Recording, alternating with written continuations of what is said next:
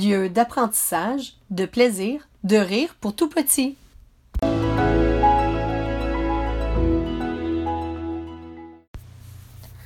Bon matin à vous, chers entrepreneurs. Ici Ordre versus Désordre avec Annick Giroux. Beau temps, mauvais temps, chaud, froid, j'ai le désir de vous aider à être mieux organisé, planifié, structuré, efficient dans votre vie au travail et dans votre univers entrepreneurial.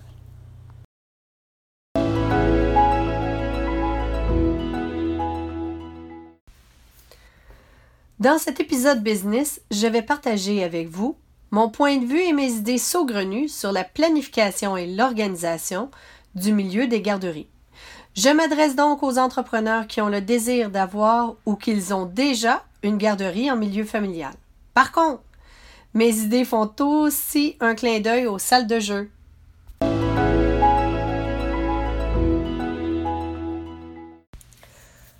Mon conjoint trouve toujours que mon cerveau, outre qu'il est toujours en fonction, il marche différemment des autres. Non, je n'ai aucun trouble psychique. Mais j'imagine que d'avoir un côté très créatif d'une part, avoir toujours le désir de faire de la résolution de problèmes une deuxième part, et le summum d'avoir vécu et été élevé par une mère dyslexique spatiale m'a mené à regarder, analyser et surtout à penser à l'extérieur du cadre traditionnel. Ceci étant dit, j'aimerais vous parler des garderies en milieu familial. Pour mes amis français, une garderie est un jardin d'enfants.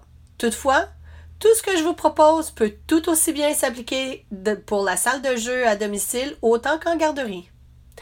Lorsqu'une entrepreneur décide de se partir une garderie en milieu familial, ce n'est pas la prise de décision qui est ardue, ni le processus d'acceptation du gouvernement pour l'obtention des permis, c'est l'installation des systèmes de rangement pour contenir tous les jeux, jouets et accessoires de bricolage, en plus d'avoir toutes les zones nécessaires au bien-être des tout-petits. Ce que j'ai constaté en travaillant avec les gardiens de mon secteur, c'est qu'elles ne maximisent aucunement leur espace. De plus, pour minimiser les coûts d'installation initiale, elles utilisent ce qu'elles ont. Ainsi, elles sont souvent déçues du look de leur ensemble puisque c'est bien souvent dépareillé et un amassis de petits meubles pour ceci et un autre petit meuble pour cela. Plutôt que de bien planifier et structurer leur environnement en utilisant des systèmes de rangement qui vont contenir le tout, tout en utilisant l'espace du plafond jusqu'au plancher.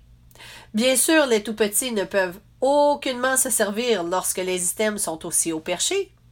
Mais n'est-ce pas vrai que pour créer un environnement qui les stimule et les développe constamment, on se doit de faire une rotation dans les jeux pour constamment maintenir cette curiosité si propice au développement enfantin? Oui, c'est vrai. Un exemple.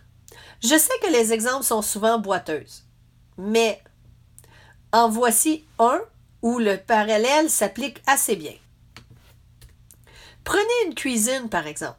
Lorsque vous planifiez l'aménagement de votre toute nouvelle cuisine, vous planifiez les zones de travail, cuisson, les électroménagers, le lavabo, les surfaces de travail, la superficie des caissons nécessaires pour contenir ce que vous avez en ce moment et ce que vous devriez avoir pour avoir une cuisine des mieux outillées pour cuisiner. L'éclairage, le garde-manger, et si vous avez l'espace, pourquoi pas un garde-manger maître d'hôtel? De par le passé, les cuisines étaient conçues pour créer l'illusion d'être compactes et aérées. Aujourd'hui, on essaie de maximiser l'espace en utilisant un mur complet de rangement, plafond plancher, en y intégrant le four encastré, le frigo, le garde-manger, le vaisselier et même la cafetière. La poubelle et le recyclage.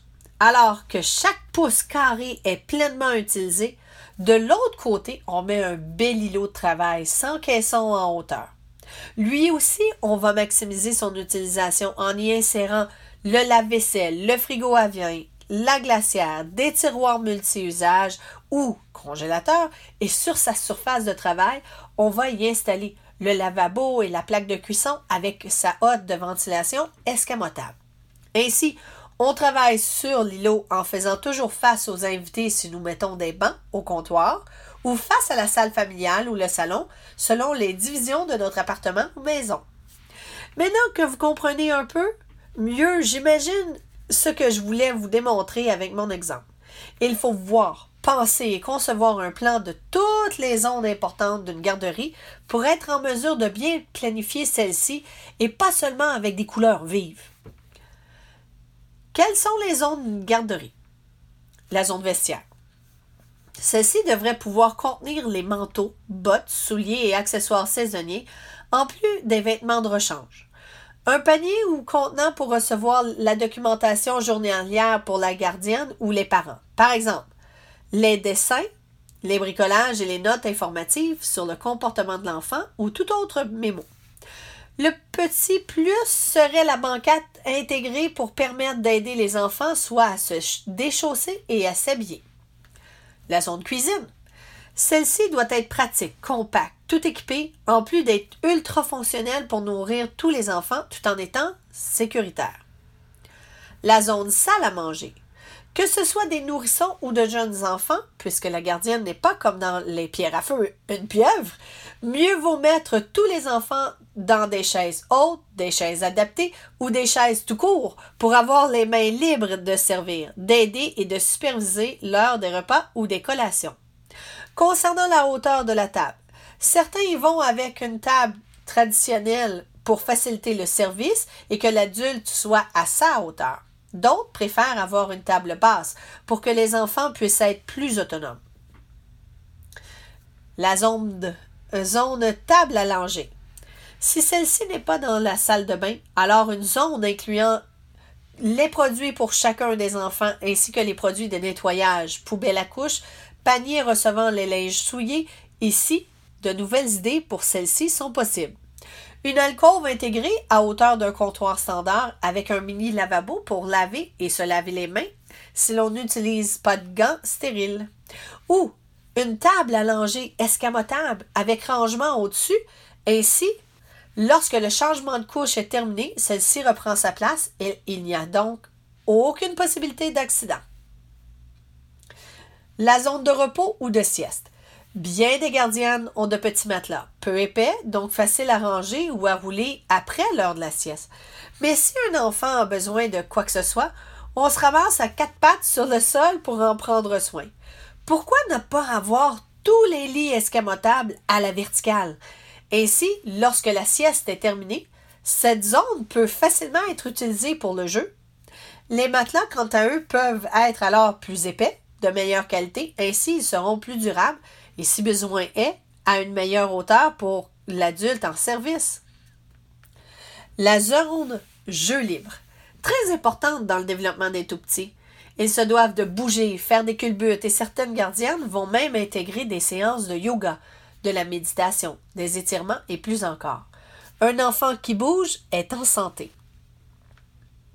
La zone de lecture. Que ce soit la gardienne qui fait la lecture à un ou tous les enfants, ou un enfant seul regarde un livre, cette zone doit être confortable, amusante. Divan, causeuse, beanbags, tout est mieux qu'assis en indien sur le plancher des vaches. La lecture est un moment privilégié où les enfants peuvent rêver éveillés, apprendre de nouveaux mots et de nouvelles choses. Plus ils manipuleront les livres, plus ils auront de l'intérêt envers la lecture, donc les rangements ou bibliothèques devraient être à leur hauteur. La zone de bricolage. Quoique toute activité de bricolage se doit être supervisée pour ne pas avoir de dégâts importants ou majeurs, si l'on veut qu'il collabore et soit autonome, il est donc possible de mettre le tout sous clé. Un bon système de rangement pour bricolage n'est pas qu'un système de rangement, il est aussi un aide visuel pour qu'en un coup d'œil, on puisse constater qu'il nous manque la colle, par exemple. Et combien de tubes il nous manque?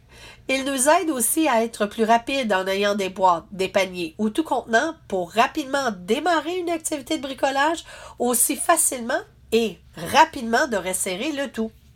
J'inclus ici aussi les babillards pour pouvoir exposer les œuvres des enfants, le tableau qui permet de dessiner sans tracas et dégâts puisque la craie est toujours lavable.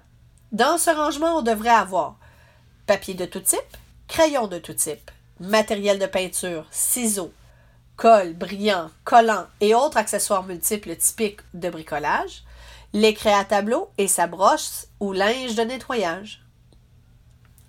La zone de jeu de rôle. Pour renforcer la socialisation des enfants, il est bon qu'ils fassent des jeux de rôle. Pour favoriser cette activité, un coin comprenant soit un panier ou une pôle avec tous les costumes et accessoires pour se déguiser, un miroir pour pouvoir se voir et aussi un coin jeu pour pouvoir mettre le jeu de rôle à l'honneur, que ce soit un marché pour jouer aux commerçants clients.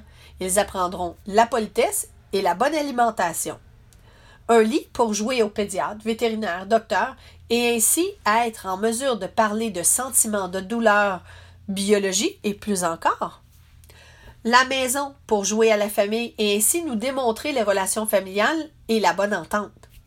Un garage pour jouer aux contracteurs mécaniciens et ainsi ils apprendront que pas toutes les choses sont réparables. À ne pas oublier la salle de bain adaptée. les idées hors du commun. Une balançoire installée à l'intérieur. Si vous n'avez pas froid aux yeux, pourquoi ne pas cuisiner avec eux, jardiner, faire des expériences scientifiques, inviter les grands-parents pour qu'ils passent de bons moments avec leurs petits-enfants ou pourquoi pas faire un partenariat avec une maison de retraite à proximité, quelques heures par semaine? Si l'on découvre et développe les talents et les goûts des enfants, il est alors possible de faire de grandes choses. J'espère que je vous ai donné tout plein d'idées. Si toutefois vous désirez en avoir plus, allez voir mon tableau Pinterest. Bon réaménagement!